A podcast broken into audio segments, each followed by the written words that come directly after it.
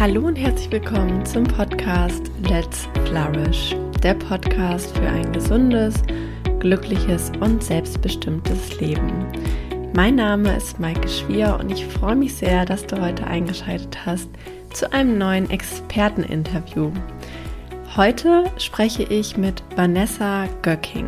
Sie ist systemische Coach und begleitet Menschen auf Instagram in ihren Coachings und in ihrem Online-Programm Die Glücksreise in Richtung von mehr Lebensglück und Zufriedenheit. Und da dieses große Thema Glück und Zufriedenheit natürlich auch etwas ist, womit ich mich in meinem Podcast hier schon sehr viel beschäftigt habe, musste ich sie unbedingt einladen und wir hatten ein wunderbares Gespräch. Vanessa und ich haben darüber gesprochen, was Menschen denn davon abhält, Glück in ihrem Leben zu finden.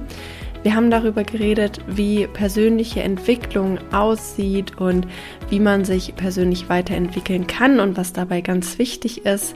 Und wir haben auch über ihr Buch gesprochen, Du bist das Beste, was dir je passiert ist, was bald erscheinen wird. Vanessa hat nicht nur ganz viele tolle Tipps und Infos und Ideen geteilt, sondern auch Geschichten aus der Praxis, ähm, die du, glaube ich, gut nachempfinden wirst. Also lass uns direkt reinstarten. Ich wünsche dir ganz viel Spaß mit dem Interview mit Vanessa Göcking. Liebe Vanessa, ich freue mich total, dass du heute hier bist im Podcast und bin sehr gespannt auf alles, worüber wir heute reden werden. Ähm, magst du dich als erstes mal den Zuhörerinnen und Zuhörern vorstellen? Wer bist du, was machst du und wofür brennt dein Herz? Ja, liebe Maike, ich bin äh, auch sehr gespannt. Vielen Dank für die Einladung. Es ist für mich ganz äh, ungewohnt, hier so auf der anderen Seite des Gesprächs zu sitzen. Denn üblicherweise nehme ich ja auch eher deine Rolle ein. Ich habe ja selber einen Podcast und bin da die Fragende und Zuhörende. Und ähm, hatte da auch heute Morgen erst ein Gespräch mit Erik Stehfest in dieser Position und muss jetzt erstmal so umswitchen und umdenken, dass ich jetzt die Befragte bin. Zu mir, mein Name ist Vanessa Göcking. Ich bin systemischer Personal Business und Team Coach und habe mich auf das Thema Lebensglück spezialisiert, was jetzt ja relativ breit klingt dafür, dass es eine Spezialisierung ist. Aber mir ist es ganz, ganz wichtig, ein erfülltes Leben im Gleichgewicht zu führen und ähm, anderen Menschen dabei zu helfen, sie dabei zu unterstützen, das ebenso zu tun. Und mir ist es dabei ganz wichtig, dass ich äh, keine leeren Phrasen in den Raum schmeiße oder irgendwelche Ratschläge über Leute überstülpe, so als wäre es, ähm, ja, als wäre das Lebensglück so eine One-Size-Fits-All-Lösung.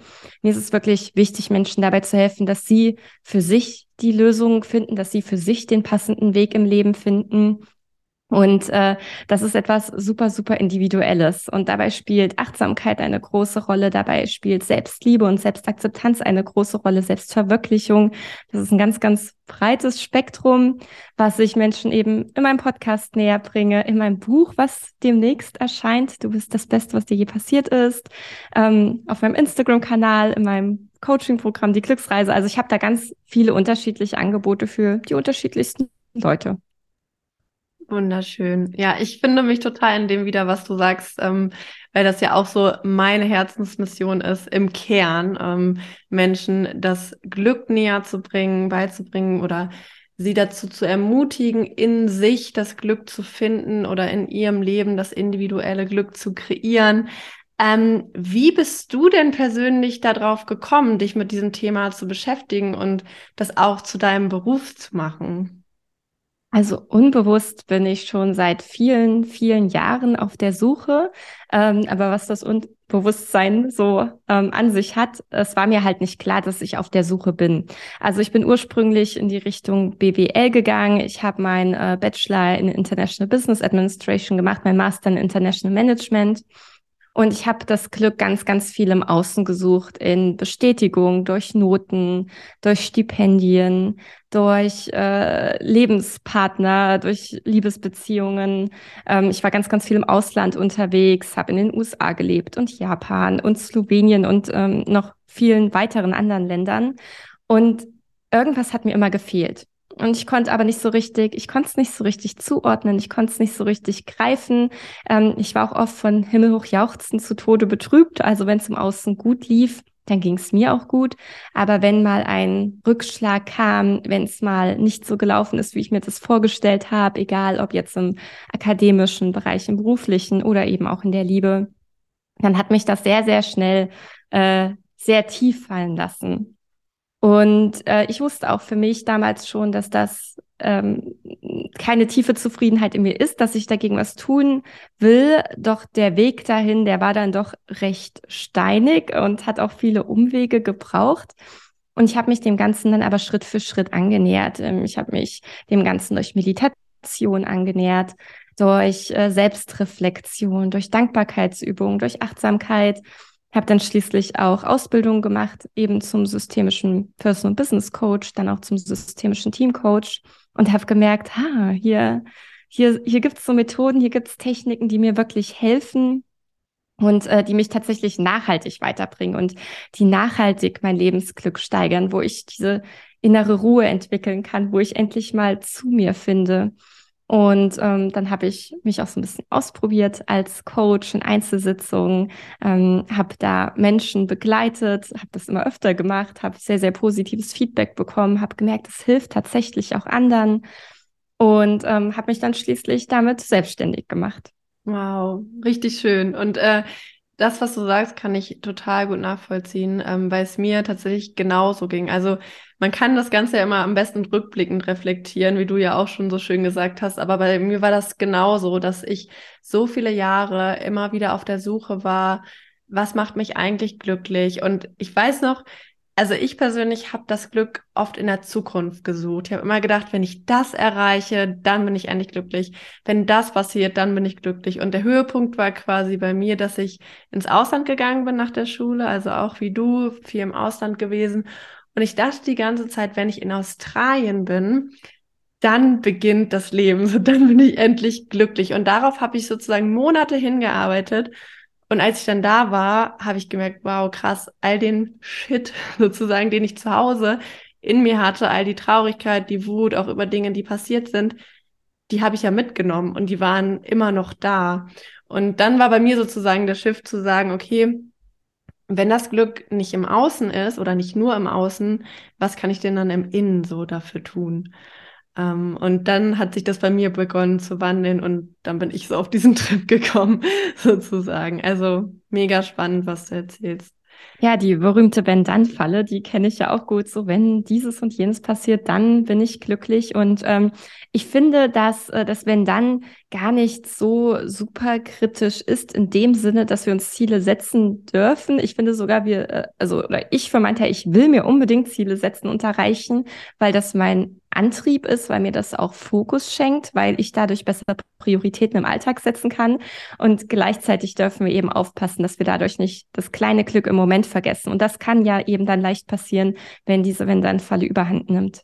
Auf jeden Fall. Und also mein Credo ist auch immer zu sagen, hey, Du kannst Träume haben und Visionen und Ziele und das ist auch total wichtig und gleichzeitig ist es auch möglich, mit dem Hier und Jetzt zufrieden zu sein. Also das beides muss sich gar nicht ausschließen. Ähm, es ist nur wichtig, dass man darauf achtet, es auch zusammenzuführen sozusagen. Ja, und, total. Wir dürfen da mehr so in und denken und weniger in entweder oder. Genau.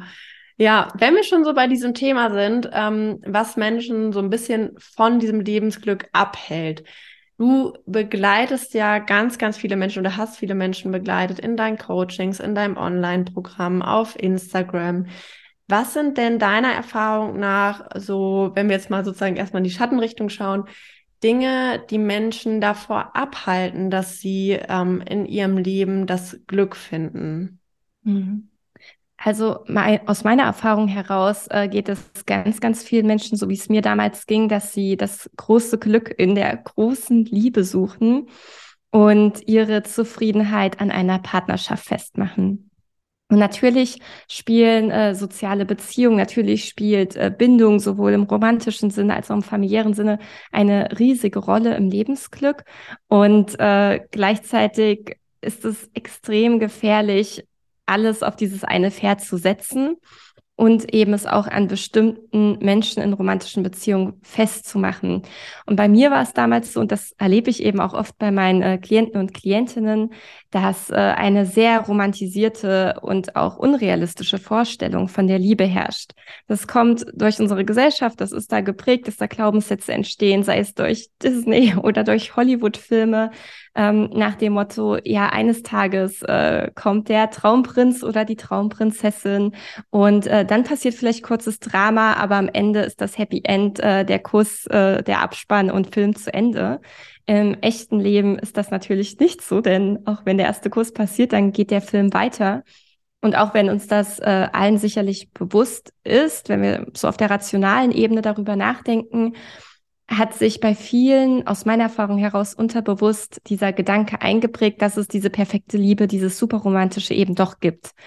Und wenn dann die Realität und die Vorstellung die Erwartungen extrem voneinander abweichen, wenn da einfach eine große Diskrepanz ist, dann kann das zu Unzufriedenheit führen, zu Desillusionierung, zu Enttäuschung und eben dazu, dass man sich im Leben nicht erfüllt fühlt. Ja, verstehe ich total. Also so Partnerschaft, Liebe zu finden, ist ja so ein ganz, so ein Urbedürfnis, ne, dass man halt Bindung sucht, dass man mit jemandem zusammen sein möchte. Ähm, aber wie du schon sagst, ähm, das Ganze wird in unserer Gesellschaft natürlich auch sehr romantisiert. Und das, was ich vorhin meinte, so mit dieser Reise, also für mich war es, glaube ich, so damals zum Beispiel diese Reise, dass ich so dachte, dieses, da habe ich das wiederum romantisiert, habe gesagt, okay, wenn ich da bin, dann ist irgendwie alles toll, Sonne scheint, ich bin am Meer, da sind süße Surferboys und ich habe nie wieder Sorgen. Und das passiert ja auch mit anderen Dingen, so wie Berufs, beruflichen Zielen zum Beispiel auch, dass man denkt, wenn ich das, wenn ich nur meinen mein, mein Traumjob gefunden habe, dann ähm, mache ich nur noch Dinge, die mir Spaß machen. Dann stehe ich morgens auf, bin sofort motiviert. Dann habe ich nie wieder Stress. Dann ist die Arbeit nicht mehr Arbeit, sondern ist eigentlich nur Spaß. Und die Realität sieht ja eigentlich immer bunt gemischt aus. Also nicht schwarz oder weiß, sondern ist ja alles, alles dabei sozusagen. Absolut. Ich finde, das ist ein ganz, ganz wichtiger Punkt, äh, unser Leben und die Welt in dieser Buntheit und in dieser Vielschichtigkeit auch wahrzunehmen und anzunehmen. Denn das ist tatsächlich ein anderer großer Faktor, warum viele Menschen unglücklich oder unzufrieden sind, dass wir so diese innere Erwartungshaltung haben, dass glücklich sein bedeutet, dass man immer total gut drauf ist und immer alles gut läuft. Und dieses immer, dieser Absolutismus, der ist halt schon richtig, richtig gefährlich. Und ich habe dann auch oft den Eindruck, dass es den Menschen damals anders ging, dass damals eine größere Akzeptanz geherrscht hat, wenn Tage halt einfach mal normal oder Kacke laufen, sage ich jetzt mal so ganz lapidar. Ich habe mich da mal mit meinem Opa unterhalten, der ist 97 Jahre alt geworden und äh, leider letztes Jahr verstorben. Und er meinte, Vanessa, damals, da hat man gute Laune und wir sind aufs Feld gegangen und dann hat Mama schlechte Laune und wir sind aufs Feld gegangen. und also er kam aus sehr einfachen Verhältnissen. Und äh, aber die Art und Weise, wie er das erzählt hat, äh, ich, ich kann das gar nicht so wiedergeben, wie er mir davon erzählt hat. Aber es hat so viel wiedergespiegelt, was auch mein Eindruck ist, dass damals oder zumindest bei ihm aus seiner Sicht war es mehr okay, dass es auch einfach mal blöde Phasen gibt. Und es ist ja wirklich so, keine Emotion, kein Gedanke, kein Gefühl bleibt für immer. Weder die guten noch die schlichten. Alles kommt und alles geht. Und ich glaube, wenn wir diesen Wandel akzeptieren, wenn wir da in diesen Flow reinkommen und sagen, okay, es gibt diese Phasen, aber auch diese Phase wird vergehen, wenn es jetzt eine schlechte Phase ist, und äh, wenn es eine gute Phase ist, dann halte ich mich nicht daran fest, dann klammer ich mich nicht daran fest, sondern nutze ich die aus, dann koste ich die aus, dann genieße ich, solange sie, wie sie wert. Und gleichzeitig bin ich mir auch über die Vergänglichkeit dieser Phase bewusst. Ich glaube, das führt in einem ganz, ganz großen und wichtigen Rahmen zu mehr innerer Zufriedenheit und Glücklichsein. Ja, voll, auf jeden Fall. Ähm, ich beschäftige mich ja auch viel mit positiver Psychologie, so wie du. Und ähm, ein Mythos, der mir da immer so entgegenkommt, ist, dass Menschen dann so sagen, ach, das ist doch das mit dem positiven Denken. Und ich bin dann immer so, nein. Also positives Denken, sich Dinge vorzustellen, die man möchte oder auch mal sozusagen das Gute in schwierigen Situationen zu sehen und so weiter, das ist ja alles sehr hilfreich. Aber es bedeutet nicht, dass wir Emotionen oder Ereignisse unterteilen sollten, das ist gut und das ist schlecht oder das will ich haben und das will ich nicht haben, sondern im Gegenteil, die Akzeptanz und die Wertschätzung von allem ist so ein mächtiger Schlüssel, um wirklich tiefe Zufriedenheit zu finden. Und ich hatte auch hier im Podcast schon zum Beispiel eine Expertin für Trauer, Christine Kemkes, und die hat auch was, so was Wunderschönes gesagt. Die hat nämlich gesagt, wenn wir uns erlauben, die Trauer und die Wut und die Angst, diese unangenehmen Emotionen in der Tiefe zu spüren, dann machen wir auch gleichzeitig einen Raum auf, um Dankbarkeit, Freude, Euphorie, Hoffnung, all diese angenehmen Emotionen zu spüren. Und ich persönlich habe in meinem Leben so die Erfahrung gemacht, das ist ja auch so ein Konzept aus der positiven Psychologie, die Sel das Selbstmitgefühl, diese liebevolle Annahme von mir selbst. Egal, ob ich irgendwie mal einen schlechten Tag habe oder einen guten Tag, das ist so einfach dahergesagt, aber in der Realität ist es ein total großer Struggle, genauso wie zu sagen, hey, nimm die Trauer an oder nimm den Schmerz an, durchlebt den Schmerz. Das ist alles einfach dahergesagt. In der Realität sieht es dann so aus, dass man wirklich tiefe Schmerzen empfindet. Aber es ist so ein mächtiger Heilungsprozess und es ist so wichtig, um, wie gesagt, auf der anderen Seite auch das, das Glück in der Tiefe spüren zu können.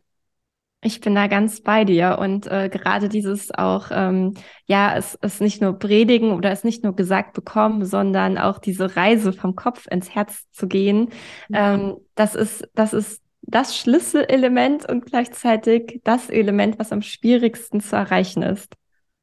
Voll, ja, die Umsetzung. Also es ist dann wirklich auch im Alltag zu leben. Das ist ähm, total wichtig. Ich wollte nur zu der Umsetzung noch sagen, weil ich, äh, ich finde auch, das ist so ein Mythos, der leider in der Gesellschaft auch tief verankert ist, dass Umsetzung, äh, dass das Machen, dass das Wachstum, dass die Entwicklung, dass das was sehr geradliniges ist. Und das ist etwas, womit ich auch gerne noch aufräume. Und deshalb war mir das noch wichtig, an der Stelle einzufügen, dass Wachstum und Entwicklung kein linearer Prozess sind. Also wenn man sich das vorstellt wie in einem Graphen, dann ist es kein gerader Strich, der von links unten nach rechts oben geht oder wie auch immer man das darstellen möchte, sondern das ist ja eher wie eine Achterbahnfahrt. Da gibt es Höhen und Tiefen, äh, unglaubliche Berge und Täler. Und ähm, da merke ich immer wieder, auch zum Beispiel in meinem Coaching-Programm, wenn äh, Klienten oder Klientinnen an einen Punkt kommen, wo es schwierig wird, wo es schmerzhaft wird, wo zum Beispiel eine Erkenntnis kommt, äh, die wehtut, äh, wo man vielleicht auch äh, sich dafür schämt oder wo man Angst vor Ablehnung entwickelt. dann ist es oft so, dass da in diesem Graphen ein, ein Tief erreicht ist, ein Tal. Und das ist der Punkt, wo es Menschen ganz, ganz schwer fällt, vielen zumindest, weiterzumachen, den Mut zu finden und die Kraft zu finden, um diesen Prozess der Heilung und des Wachstums weiterzugehen. Und da ist es ganz, ganz wichtig, dass man einen Schritt zurückgeht und dass wir uns angucken, hey, was habe ich denn schon geschafft? Guck mal, vor einer Woche, einem Monat oder einem Jahr stand ich noch an den und den Punkt. Und was ist seitdem alles passiert? Und da bin ich mir sicher, dass ähm, da schon einige tolle Sachen passiert sind, für die wir uns auch auf die Schulter klopfen dürfen. Und dann sieht man dann eben auch diese Aufwärtstendenz, diesen Aufwärtstrend, auch wenn der sich in dem Moment nicht so anfühlt. Und gerade dann weiterzumachen, in diesem Tal, wo man sagt, oh scheiße, eigentlich habe ich gerade überhaupt keine Kraft mehr, eigentlich ähm, habe ich Angst davor weiterzumachen oder ich fühle mich müde und erschöpft, das bringt doch alles nichts, warum bin ich wieder an diesem Punkt? Gerade da lohnt es sich weiterzumachen, weil genau das ist der Punkt, wo das wahre Wachstum passiert. Ja, voll. Ja, danke für die Ergänzung. Ähm, da wollte ich auch noch mal kurz zwei Punkte zu sagen. Erstmal finde ich, ist es auch ein totaler Irrglaube zu denken, dass wenn man also wenn man so einen Lernprozess abgeschlossen hat, dass dann sozusagen alles abgeschlossen ist, weil das Leben ist ja Lernen. Also wir lernen ja immer neue Dinge dazu. Und wenn ich jetzt gerade an einem Punkt stehe, der für mich sehr herausfordernd ist, nehmen wir mal das Beispiel Beziehung, was du genannt hast. Und ich wünsche mir eine Partnerschaft und ich arbeite an mir selber, ich entwickle vielleicht Selbstliebe oder was auch immer. Und vielleicht finde ich dann irgendwann jemanden und die Partnerschaft passt einfach dann ist sozusagen dieses Kapitel vielleicht erstmal abgeschlossen, beziehungsweise entwickelt sich das ja auch nebenbei noch weiter und dann kommt eine neue Herausforderung.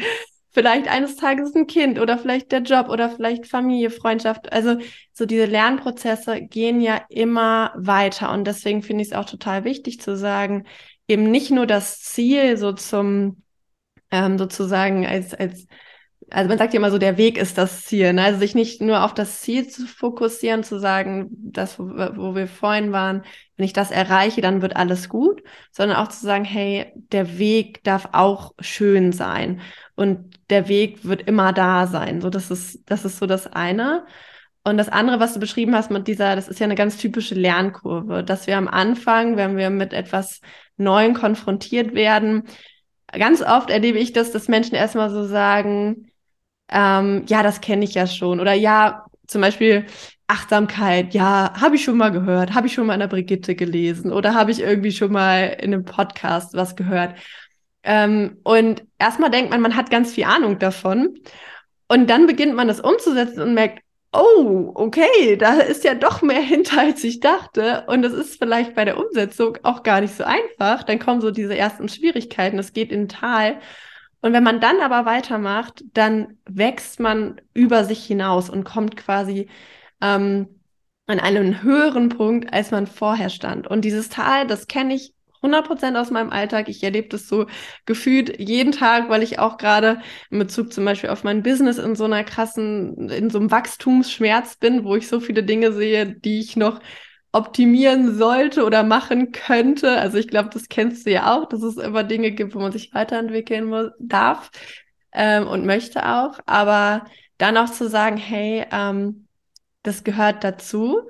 Und wie du so schön sagst, so ich bin in diesem Moment liebevoll mit mir.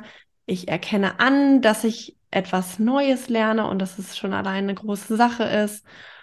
Und was mir auch ganz wichtig ist, weil das irgendwie so auch gerade bei Instagram häufig so äh, verbreitet wird, ähm, ist es Dinge Zeit brauchen dürfen.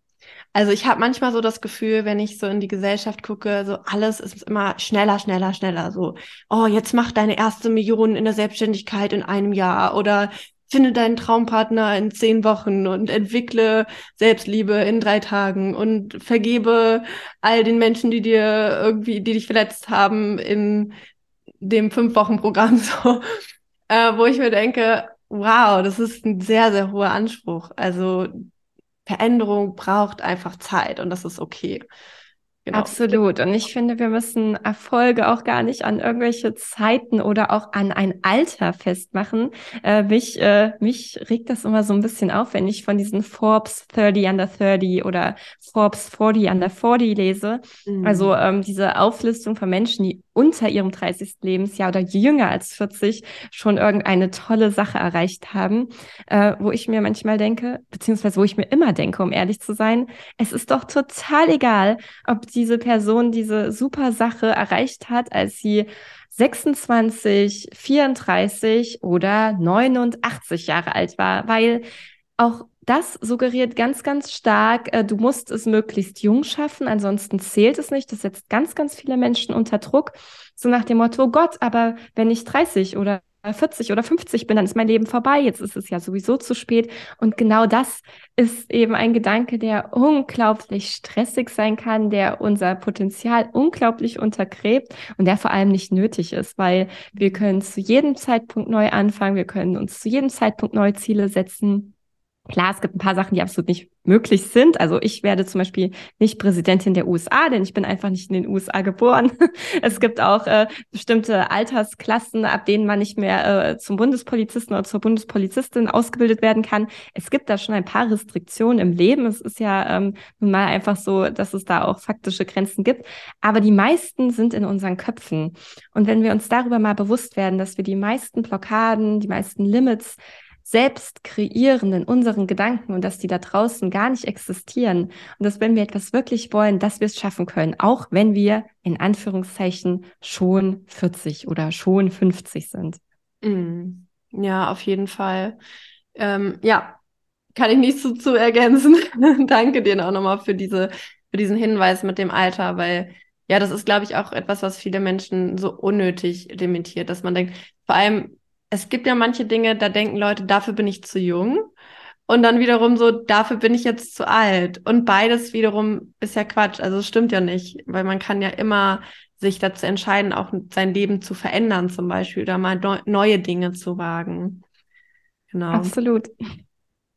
Lass uns mal ähm, auf dein kommendes Buch eingehen. Jetzt haben wir schon sehr viele Themen angesprochen. Dein Buch hast du ja schon angekündigt. Du bist das Beste, was dir je passiert ist. Erscheint ja im August. Ähm, worum wird es so in dem Buch gehen? Was sind, was sind Dinge, die du wiederum Menschen mitgibst, um jetzt mal auf das Positive zu schauen, auf das, wo wir hinwollen, um halt ihr Lebensglück zu finden, zu kreieren? Also in dem Buch ähm, geht es im Grunde genommen um drei Komplexe. Zum einen erzähle ich ähm, ganz viel von mir selbst, also persönliche Geschichten persönliche Herausforderungen und Hürden, die ich im Laufe meines Lebens durchlebt habe und an denen ich gewachsen bin und eben auch ganz konkret, wie ich daran gewachsen bin, was ich daraus für mich gezogen habe und wie auch ähm, die Lesenden, meine Leser und Leserinnen das für sich auf ihr Leben transferieren können. Also das ist jetzt hier keine Hommage an mich selbst, sondern ich äh, zeige da wirklich an praktischen Beispielen und an ganz authentischen Geschichten, äh, wie das Lebensglück aussehen kann und wie es vor allem auch nicht aussehen kann. Ein äh, zweiter oder der zweite Komplex, ähm, ich binde sehr, sehr viele Fallbeispiele von Klienten und Klientinnen an. Also ich nenne die immer die Glücksreisenden. Das sind ja die Teilnehmer und Teilnehmerinnen meines Coaching-Programms und erzähle natürlich anonymisiert, welche Herausforderungen ihnen im Leben passiert sind und wie sie diese Herausforderungen überwunden haben. Da geht es auch um Liebesbeziehungen, da geht es um Herausforderungen im Job, da geht es um innere Blockaden, um die Befassung mit Persönlichkeitsanteilen wie dem inneren Kritiker, dem inneren Schweinehund. Und ich stelle auch ganz äh, konkrete Übungen und Reflexionsfragen zur Verfügung damit eben dieser Wachstumsprozess vonstatten gehen kann und damit jeder für sich, jeder Leser wirklich den eigenen Weg findet. Das heißt, es ist jetzt ähm, kein Ratgeber, ähm, der vorschreibt, was der eine richtige Weg ist, sondern ich zeige anhand von ganz, ganz vielen Geschichten auf, wie vielfältig, wie bunt das Lebensglück sein kann und wie wir alle mehr Zufriedenheit, mehr Selbstliebe und mehr Akzeptanz in den Alltag bringen können. Super schön. Magst du vielleicht hier schon mal eine Geschichte teilen, also aus, aus deinem Alltag oder von Klientinnen und Klienten, nur dass man sich so vorstellen kann, ähm, wie so eine Glücksreise aussehen kann bei jemandem? Ja, sehr gerne. Ähm, tatsächlich äh, steige ich direkt in der Einleitung mit einer persönlichen Geschichte ein. Ähm, und da geht es darum, dass ich, als ich Kind war, ein sehr ähm, zurückgezogenes, äh, schüchternes und ängstliches Kind war. Und meine Kindergärtnerin, die Erzieherin damals, äh, meinte vor meinen Augen oder vor mir zu meiner Mutter, ja, aus dem Mädchen wird ja nie was. Und das ist was, das hat sich ganz äh, tief bei mir eingefressen. Und äh, ich, ich kann mich wirklich an nicht ganz so viel erinnern vor meinem sechsten Lebensjahr, aber das ist ein Moment, den habe ich äh, sehr äh, bunt und in Farbe vor Augen. Wow. Und da hat sich bei mir der Glaubenssatz entwickelt, dass ich nicht gut genug bin, dass ich nicht ausreiche, so dass, dass es einfach nicht reicht, wer ich bin und dass aus mir in meinem Leben eben nichts werden wird. Und hat sich in mir ein Persönlichkeitsanteil entwickelt, der sehr strebsam, sehr ambitioniert und auch sehr kritisch mit mir war. Und ich habe dann eben ein Leben lang versucht, diesen Persönlichkeitsanteil dieser inneren Stimme in mir gerecht zu werden, eben indem ich mein Leben lang, also mein Schulleben lang extrem gute Noten geschrieben habe, ähm, im Studium das Gleiche. Ich habe ein sehr ähm, bedeutsames, würde ich jetzt mal sagen, Stipendium bekommen. In der Partnerschaft war es mir wichtig, die perfekte Freundin zu sein. Äh, Im Sport war es mir wichtig, da extrem gute Leistung zu erbringen. Also ich habe die ganze Zeit getan, getan, getan, um irgendwelchen Ansprüchen gerecht zu werden, die vermeintlich aus dem Außen kamen. Vielleicht zum Teil sogar in echt, aber zum großen Teil einfach in meinem Kopf, äh, weil die sich in, in meiner Kindheit da so entwickelt haben. Und ähm, das zunächst zu erkennen, das war ein ziemlicher Schlag, äh, aber ein wichtiger Schlag, mhm. ein, ein, ein ja, Wegsignal. Ähm, und es war aber natürlich nur der erste Schritt der Heilung, sich dessen bewusst zu werden, okay, da gibt es Dinge in meiner Kindheit, die mich extrem verletzt haben, die ich aufarbeiten darf, das war wichtig. Und dann wirklich den Weg zu gehen, zu sagen, okay, wie kann ich denn mich jetzt mir zuwenden, anerkennen, dass ich unabhängig von meiner Leistung und unabhängig von den Meinungen anderer wertvoll bin, ähm, das, das war ein ein langer Weg, der äh, ist auch noch nicht zu Ende, ja, das ist äh, absolut noch nicht abgeschlossen. Äh, vielleicht wird es das auch nie sein. Die, das Bewusstsein darüber war ganz, ganz wichtig, ja. Und das ist eine Geschichte, die ich zum Beispiel direkt in der Einleitung teile. Ja, Wow, mega berührend und ähm, ich kann das total nachvollziehen. Also generell sind ja so Glaubenssätze oder Erfahrungen in der Kindheit so ein Klassiker, sag ich mal, ähm, in der Therapie, aber auch in Coachings. Und ich merke gerade, also ich sag mal so, ich bin für mich persönlich nicht so ein Fan davon, ich sag mal, ohne Grund in der Vergangenheit zu wühlen und zu gucken, so nach dem Motto, was ist da alles schiefgelaufen und wie könnte mich das beeinflusst haben. Ich mag das Ganze eher umgekehrt. Also wenn ich zum Beispiel merke, es beschäftigt mich etwas in meinem Alltag oder ich zeige Verhaltensweisen, die mir nicht gut tun, ich habe Denkmuster, die mir nicht gut tun. Ich wünsche mir eigentlich etwas und bin fest davon überzeugt, dass es gut für mich ist. Und auf magische Weise komme ich immer daran vorbei und erreiche das irgendwie nicht. Das sind für mich so Zeichen dafür, dass ich in meine Vergangenheit, in meine Kindheit gucken darf.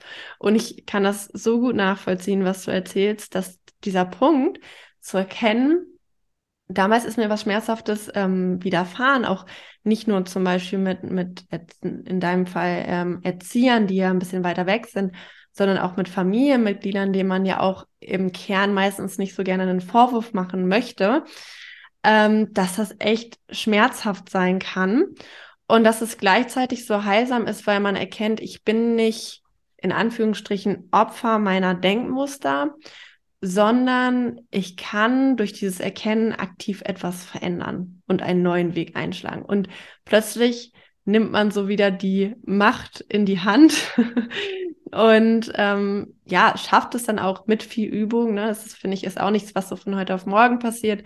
Dafür sensibilisiere ich auch gerne. Das ist jetzt nicht so dieses Glaubenssätze auflösen mit einer Meditation, dass das so ähm, ja federleicht funktioniert. Aber mit viel Übung und ähm, ja auch neuen Verhaltensweisen merkt man, wow, ich, ich kann ein anderes Leben führen, was mir auch vielleicht gut tut und wo ich dann die Dinge, die ich erreichen möchte und die mir wichtig sind, dass die auch wirklich wahr werden. Das ist ähm, super schön. Ja, total. Und ich meine, es geht ja auch gar nicht darum, dass wir uns komplett umkrempeln und zu einem anderen Menschen werden. Ähm, ich habe auch jetzt noch äh, diesen Anteil in mir, diese innere Stimme, die äh, sehr kritisch ist und mich gerne antreibt. Und die hat ja auch ihre positiven Seiten. Die hat ja auch mhm. gute Absichten, ja. Ich meine, die hat dazu geführt, dass ich damals mein Stipendium bekommen habe, dass ich dadurch im Ausland studieren könnte, weil ich das anders gar nicht äh, finanzieren hätte können. Äh, die treibt mich auch jetzt an, meinen Job gut zu machen. Also ich äh, weiß diese Stimme schon sehr zu schätzen. Ich weiß nur, dass ich jetzt auch ab und zu mal Pause machen darf. Und ich glaube, das ist auch wichtig, dass wir nicht versuchen, Anteile in uns irgendwie kalt zu machen und komplett loszuwerden, sondern lernen, mit ihnen im Einklang zu leben. Und mir ist bewusst, dass auch das leichter gesagt als getan ist. Mir ist das sehr bewusst, weil ich, äh, wie gesagt, äh, diese Reise jetzt schon seit ein paar Jahren gehe und das auch bei vielen anderen beobachte und begleiten darf. Ähm, und auch da, wir hatten das vorhin, auch da ähm, gibt es mal Rückschläge, auch das ist nicht konstant. Ähm, und dass wir uns da einfach drin selbst dann unterstützen und sagen, ja, ja, okay, heute ist vielleicht mal wieder ein blöder Tag. Ich merke, heute bin ich wieder in meinen alten Mustern und ich lasse das jetzt auch einfach mal sein. So, ich darf jetzt auch einfach mal schlecht drauf sein. Da nehme ich mich vielleicht zurück, um nicht noch irgendwie Streit im Außen zu ähm, provozieren und ähm, mach vielleicht auch an der Arbeit mal etwas ruhiger, wenn ich das ähm, flexibel angehen kann. Da bin ich jetzt ja mit der Selbstständigkeit in der Hinsicht gesegnet, sag ich mal. Ähm, und dann wird es auch wieder an einem anderen Tag besser laufen. Ja, voll, auf jeden Fall. Ich finde den Gedanken auch total schön zu sagen, ich lebe mit all meinen Anteilen und so wie du ja schon so schön gesagt hast, dieser, dieser Leistungswert, könnte man ja auch sagen, in dir, der hat dir ja in deinem Leben auch schon viel Gutes beschert und hat dich ja auch schon sehr weit gebracht und wird dich wahrscheinlich auch noch äh, weit bringen in deinem Leben. Also all die Erfolge, die du feiern durftest, sind ja auch darauf zurückzuführen. Und gleichzeitig ist das, was ich vorhin meinte, dieses zu gucken, wo tut mir das gut und wo unterstützt es mich und wo tut es mir nicht gut und an welcher Stelle darf ich es dann vielleicht auch mal loslassen oder einen anderen Anteil zu Wort kommen, dass das einfach wichtig ist. Und ähm, dafür ist es, das bist du das perfekte Beispiel, sage ich mal. Dankeschön. ja, wunderbar. Also das heißt, es ähm, dein Buch beschäftigt sich, habe ich ja auch gesehen, so auf deiner Website, einerseits mit so Themen wie Glaubenssätze erkennen, eigene Ziele definieren, zu gucken, wie erschaffe ich mein glückliches Leben. Habe ich das richtig verstanden? Genau, und dabei ist es mir halt wirklich wichtig, dass das nicht äh, so staubtrocken ist und äh, äh, dass ich etwas wiederkäue, was es schon zum äh, tausendsten Mal gibt, weil sind wir ganz ehrlich, es gibt sehr viele Lebensratgeber, es gibt sehr viele Bücher auch schon über das Lebensglück. Ähm, das ist einfach so. Und mir war es ganz, ganz wichtig, da so einen neuen Twist reinzugeben und dem Ganzen eine sehr persönliche, eine sehr menschliche Note zu geben und eben auch durch diese individuellen Geschichten von meinen Glücksreisenden äh, Männer, Frauen ähm, in den verschiedensten Altersgruppen und den unterschiedlichsten Lebenslagen zu zeigen, ähm, hey, äh, da gibt es Menschen da draußen, die haben wahrscheinlich ein ähnliches Problem wie du. Du bist damit nicht allein und die haben das auch geschafft. Und ich zeige dir, was Möglichkeiten sind, damit du das schaffst. Und du pickst dir das raus, was zu dir passt. Ja, voll. Ja, ich finde das auch, ich finde so Geschichten von Menschen zu erzählen, das schafft so eine, so eine Verbindung und so eine das erreicht so eine emotionale Ebene, weil, wie du schon gesagt hast, auf der kognitiven Ebene, damit beschäftige ich mich auch gerade zum Teil in meinem Master, ähm, es sind so viele Dinge eigentlich schon so lange klar. Also ähm, sei es, also jetzt nicht nur das Thema Glück, sondern auch zum Beispiel Gesundheit. Also man weiß eigentlich ziemlich genau, wie Menschen gesund leben können. Und das Kognitive ist aber nicht das Einzige. Also es muss Menschen auch emotional erreichen. Sie müssen das in der Tiefe verstehen und dafür sind Geschichten und Vorbilder, vor allem Menschen, die einem ähnlich sind, ähm, wo man merkt, okay, krass, da war jemand, wie du so gesagt hast, in einer ähnlichen Situation wie ich. Und der, die Person hat das auch geschafft oder hat ne, bestimmte Dinge erreicht, die mir vielleicht wichtig sind. Ähm, das ist total wertvoll. Ja. Ja, und das Geschichte erzählen geht es tatsächlich auch in meinem Buch nämlich was für Geschichten wir uns selbst erzählen über uns selbst, über unser Leben, welche Geschichten uns die Gesellschaft erzählt, sei es über Social Media, über ähm, über Werbung, über Märchen, die wir als Kinder zu hören bekommen und was das für einen riesigen Einfluss auf unser Denken hat und letztendlich dadurch auch auf unser Verhalten und unser Handeln. Mhm. Ähm, das ist auch ein Abschnitt, äh, den ich sehr genossen habe zu schreiben, weil mir da ganz, ganz viel dran liegt. Ja, Voll schön. Ich freue mich auf jeden Fall sehr auf dein Buch. Ähm, wenn wir jetzt schon so beim Thema Gesellschaft sind, das ist so eine Sache, die mich auch immer sehr interessiert ähm, in Bezug auf die Arbeit als Coaches, weil wir sind ja hier alle irgendwie und arbeiten sehr erstmal am Individuum, ne, dass Menschen sich irgendwie entwickeln, Dinge erkennen, Dinge verändern. Aber gleichzeitig leben wir auch alle in einer größeren Gesellschaft. Das hat auch einen größeren Kontext. Und ich denke mal auch, dass es für dich einen größeren Grund hat, weswegen du diese Arbeit machst. Ähm, was ist so etwas, was du gesellschaftlich siehst, wo du sagst, da möchte ich mit meiner Ar Arbeit einen Beitrag leisten. Das würde ich gerne noch verändern und da würde ich gerne Menschen auch zum Umdenken anregen, damit wir vielleicht auch gesellschaftlich eine Veränderung sehen. Hm. Also ich äh, wünsche mir und da arbeite ich auch drauf hin und ich hoffe, dass ich äh, das auch äh, ja, in, in meinen Möglichkeiten, in meinem Rahmen schaffe, dass wir achtsamer miteinander umgehen. Ich habe das Gefühl, dass äh, viele Menschen sehr gestresst, sehr gereizt durch den Alltag gehen. Und ähm, ich hatte das zum Beispiel, das ist schon etwas länger her, ich habe das in meiner, ähm, in meinem Podcast mal erwähnt. Ich war mal im Supermarkt, das war ungefähr vor einem halben Jahr. Und äh, da stand noch diese Desinfektionsspender rum, äh, wegen äh, Corona und Hände desinfizieren und so weiter. Und da kam ein älterer her und wollte seine Hände desinfizieren und der Desinfektionsmittelspender war leer. Und er meinte zu einem der Verkäufer, der Desinfektionsmittelspender, der ist ja leer. So in diesem Ton, also eigentlich so aggressiver, ich krieg das gar nicht so gut nachgemacht. Ähm, und irgendwie hat mich das lange beschäftigt. Dann habe ich mich gefragt, warum ist das so? Und dann war es halt so, dass ich mir dachte, okay, er hätte zum Beispiel auch ganz normal zu diesem Verkäufer gehen können, hätte fragen können, könnten Sie den bitte auffüllen? Ich würde dieses Desinfektionsmittel gerne verwenden. Aber stattdessen hat er einfach äh, irgendwie einen wütenden Kommentar abgelassen und es abgezischt. Und das ist, das sind so kleine Situationen im Alltag, die ich häufig begegne, wo ich mir wünsche, dass wir alle netter miteinander umgehen, dass wir achtsamer kommunizieren. Und das ist in Bezug auf Fremden, das ist aber auch in Bezug mit der eigenen Familie, in der Partnerschaft, mit Freunden, Freundinnen, wie auch immer. Ähm, und ich finde, das hat einen riesigen Einfluss auf unser aller Wohlbefinden. Denn ich würde jetzt mal behaupten, dass es uns allen besser geht, wenn wir jemand mit einem Lächeln begegnen und wenn es unser Gegenüber mit einem Lächeln begegnet. Wenn wir auch einmal Lob aussprechen, wenn wir uns Komplimente machen. Das heißt nicht, dass wir uns jetzt den ganzen Tag Bauch pinseln müssen und die Welt ist rosa-rot und alle reiten auf ihren Einhörnern über Regenbögen, ja. Aber einfach mal netter sein. Das, äh, ich finde, das ist so ein Hebel, der oftmals unterschätzt wird. Ja, auf jeden Fall. Also ich äh, verstehe total, was du meinst und ich muss auch sagen, also ich persönlich, ich spreche nur äh, von mir, ähm, ich glaube, ich bin so ein natürliches, eher so ein Sonnengemüt. Ich habe das schon als, als Kind oder als Jugendliche immer äh, das Feedback bekommen, oh, du strahlst ja immer so, du lachst ja immer so.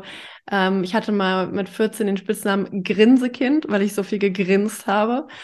Und gleichzeitig haben mir auch oft Menschen gesagt, so nach dem Motto, ach Maike, du bist so ein bisschen naiv und du, du siehst immer so das Gute in Menschen und nicht jeder Mensch verdient das. Und das verstehe ich auch. Also ich muss sagen, ähm, ich bin auch zum Teil ähm, ausgenutzt worden oder so natürlich. Aber für mich ist nett sein, ohne dass ich es bewusst sozusagen mh, hm, antizipiere, um etwas zu erreichen. Aber für mich ist es so eine wunderschöne Strategie, um durchs Leben zu gehen weil ich immer wieder merke, wie gut es mir selber tut, Menschen so zu begegnen, offen, freundlich, zugewandt, respektvoll und auch, wie sich Menschen verändern dadurch. Also zum Teil ähm, kommen Menschen auf mich zu, also in, in der Öffentlichkeit begegnet man manchmal ja auch Menschen, die unfreundlich sind wie du, mit denen man dann ja auch irgendwie ins Gespräch kommt oder die einen ansprechen. Und wenn man in so einem Moment es schafft, ruhig zu bleiben und achtsam zu sein und freundlich zu sein, merkt man so, boom, so plötzlich shiftet sich etwas und derjenige merkt, ah krass, so ich stoße hier gar nicht auf so eine Ablehnung und holt dann auch sozusagen die sanftere Seite aus sich raus. Also ähm, ja, finde ich total schön. Ja, genau. total. Also auch wenn man das als Naivität bezeichnen möchte, dann äh, gehöre ich auch in diese Kategorie. Ähm, denn ich finde, also es gibt ja diesen Spruch, Vertrauen muss man sich erst verdienen. Ich finde nicht, dass man sich Vertrauen erst verdienen muss. Ich bringe Menschen grundsätzlich erst einmal Vertrauen entgegen. Und erst wenn sie mir das Gegenteil beweisen, dann nehme ich mich zurück und setze also bewusste Grenzen setze ich sowieso, aber setze nochmal bewusster und engere Grenzen. Aber ich gehe grundsätzlich erstmal mit der Einstellung rein, dass die meisten Menschen es gut meinen und auch wenn sie es vielleicht in dem Moment nicht so zeigen können, ähm, dass ich das dann nicht auf mich beziehe. Ja, auch wenn Menschen wütend oder ähm, böse sind, dann würde ich mir das schon anders wünschen, definitiv, ja, dass sie mir mit mehr Freundlichkeit begegnen. Und gleichzeitig erkenne ich an, dass das vermutlich gar nichts mit mir selbst zu tun hat. Mhm sondern sie vielleicht einfach nur einen schlechten Tag haben. Vielleicht standen sie im Stau. Vielleicht hatten sie zu Hause Zoff mit einem Familienmitglied. Vielleicht sind sie einfach nur mit dem falschen Bein aufgestanden. Und auch das hat mir ganz, ganz viel Ruhe und Frieden geschenkt, äh, weil früher habe ich alles direkt persönlich auf mich bezogen und dachte immer, wenn jemand irgendwie komisch ist, irgendwie nicht so auf mich reagiert, wie ich mir das oft habe, dass ich etwas falsch gemacht habe. Mhm. Und manchmal kommt mir dieser Gedanke jetzt noch, doch dann mache ich einen Schritt zurück und denke rational darüber nach und mache mir bewusst, ja, sehr wahrscheinlich hat das nichts mit mir zu tun, sondern es könnte diese und jene Möglichkeit haben. Und das schenkt mir viel mehr Ruhe. Ja, voll. Und ich habe auch gemerkt, dass, also ich meine, für uns ist das ja unser Beruf, dass wir uns quasi so mit der Geschichte von Menschen beschäftigen, damit, was treibt Menschen an, wie wachsen Menschen auf, aber auch mit uns selber. Und aber diejenigen, die hier zuhören, selbst wenn sie das nicht beruflich machen, denke ich, das sind alles Menschen, die sich mit sich selber auch viel beschäftigt haben. Und ich finde, dieses Bewusstsein für einen selbst oder für Menschen generell, das hat mir persönlich total geholfen zu verstehen, krass, manche Menschen erleben echt heftige Sachen in ihrem Leben und wirklich ganz schwere Verletzungen und ähm, sehr, sehr schwierige Umstände auch, in denen manche Menschen aufwachsen, was nicht alles entschuldigt. Das möchte ich nicht damit sagen.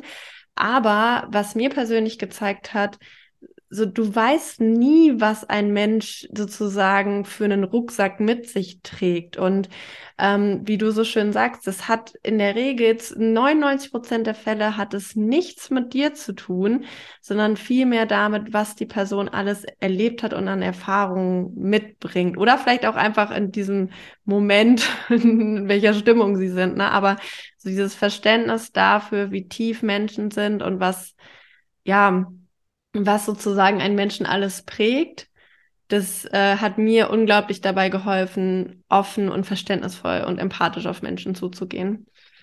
Genau. Ja. Mhm.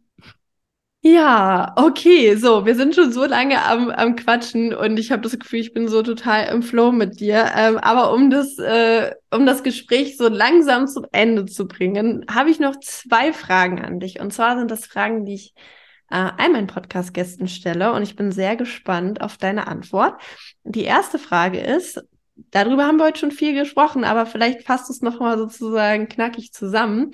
Was glaubst du, macht Menschen wirklich glücklich im Leben? Ähm, darauf gibt es nicht eine Antwort, sondern äh, vielmehr drei, beziehungsweise äh, setzt sich das für mich aus drei Komponenten zusammen. Zum einen ist es, dass wir mit uns selbst im Einklang sind und uns selbst lieben. Und dabei unterscheide ich ganz stark und ganz bewusst zwischen Selbstliebe und Selbstverliebtsein.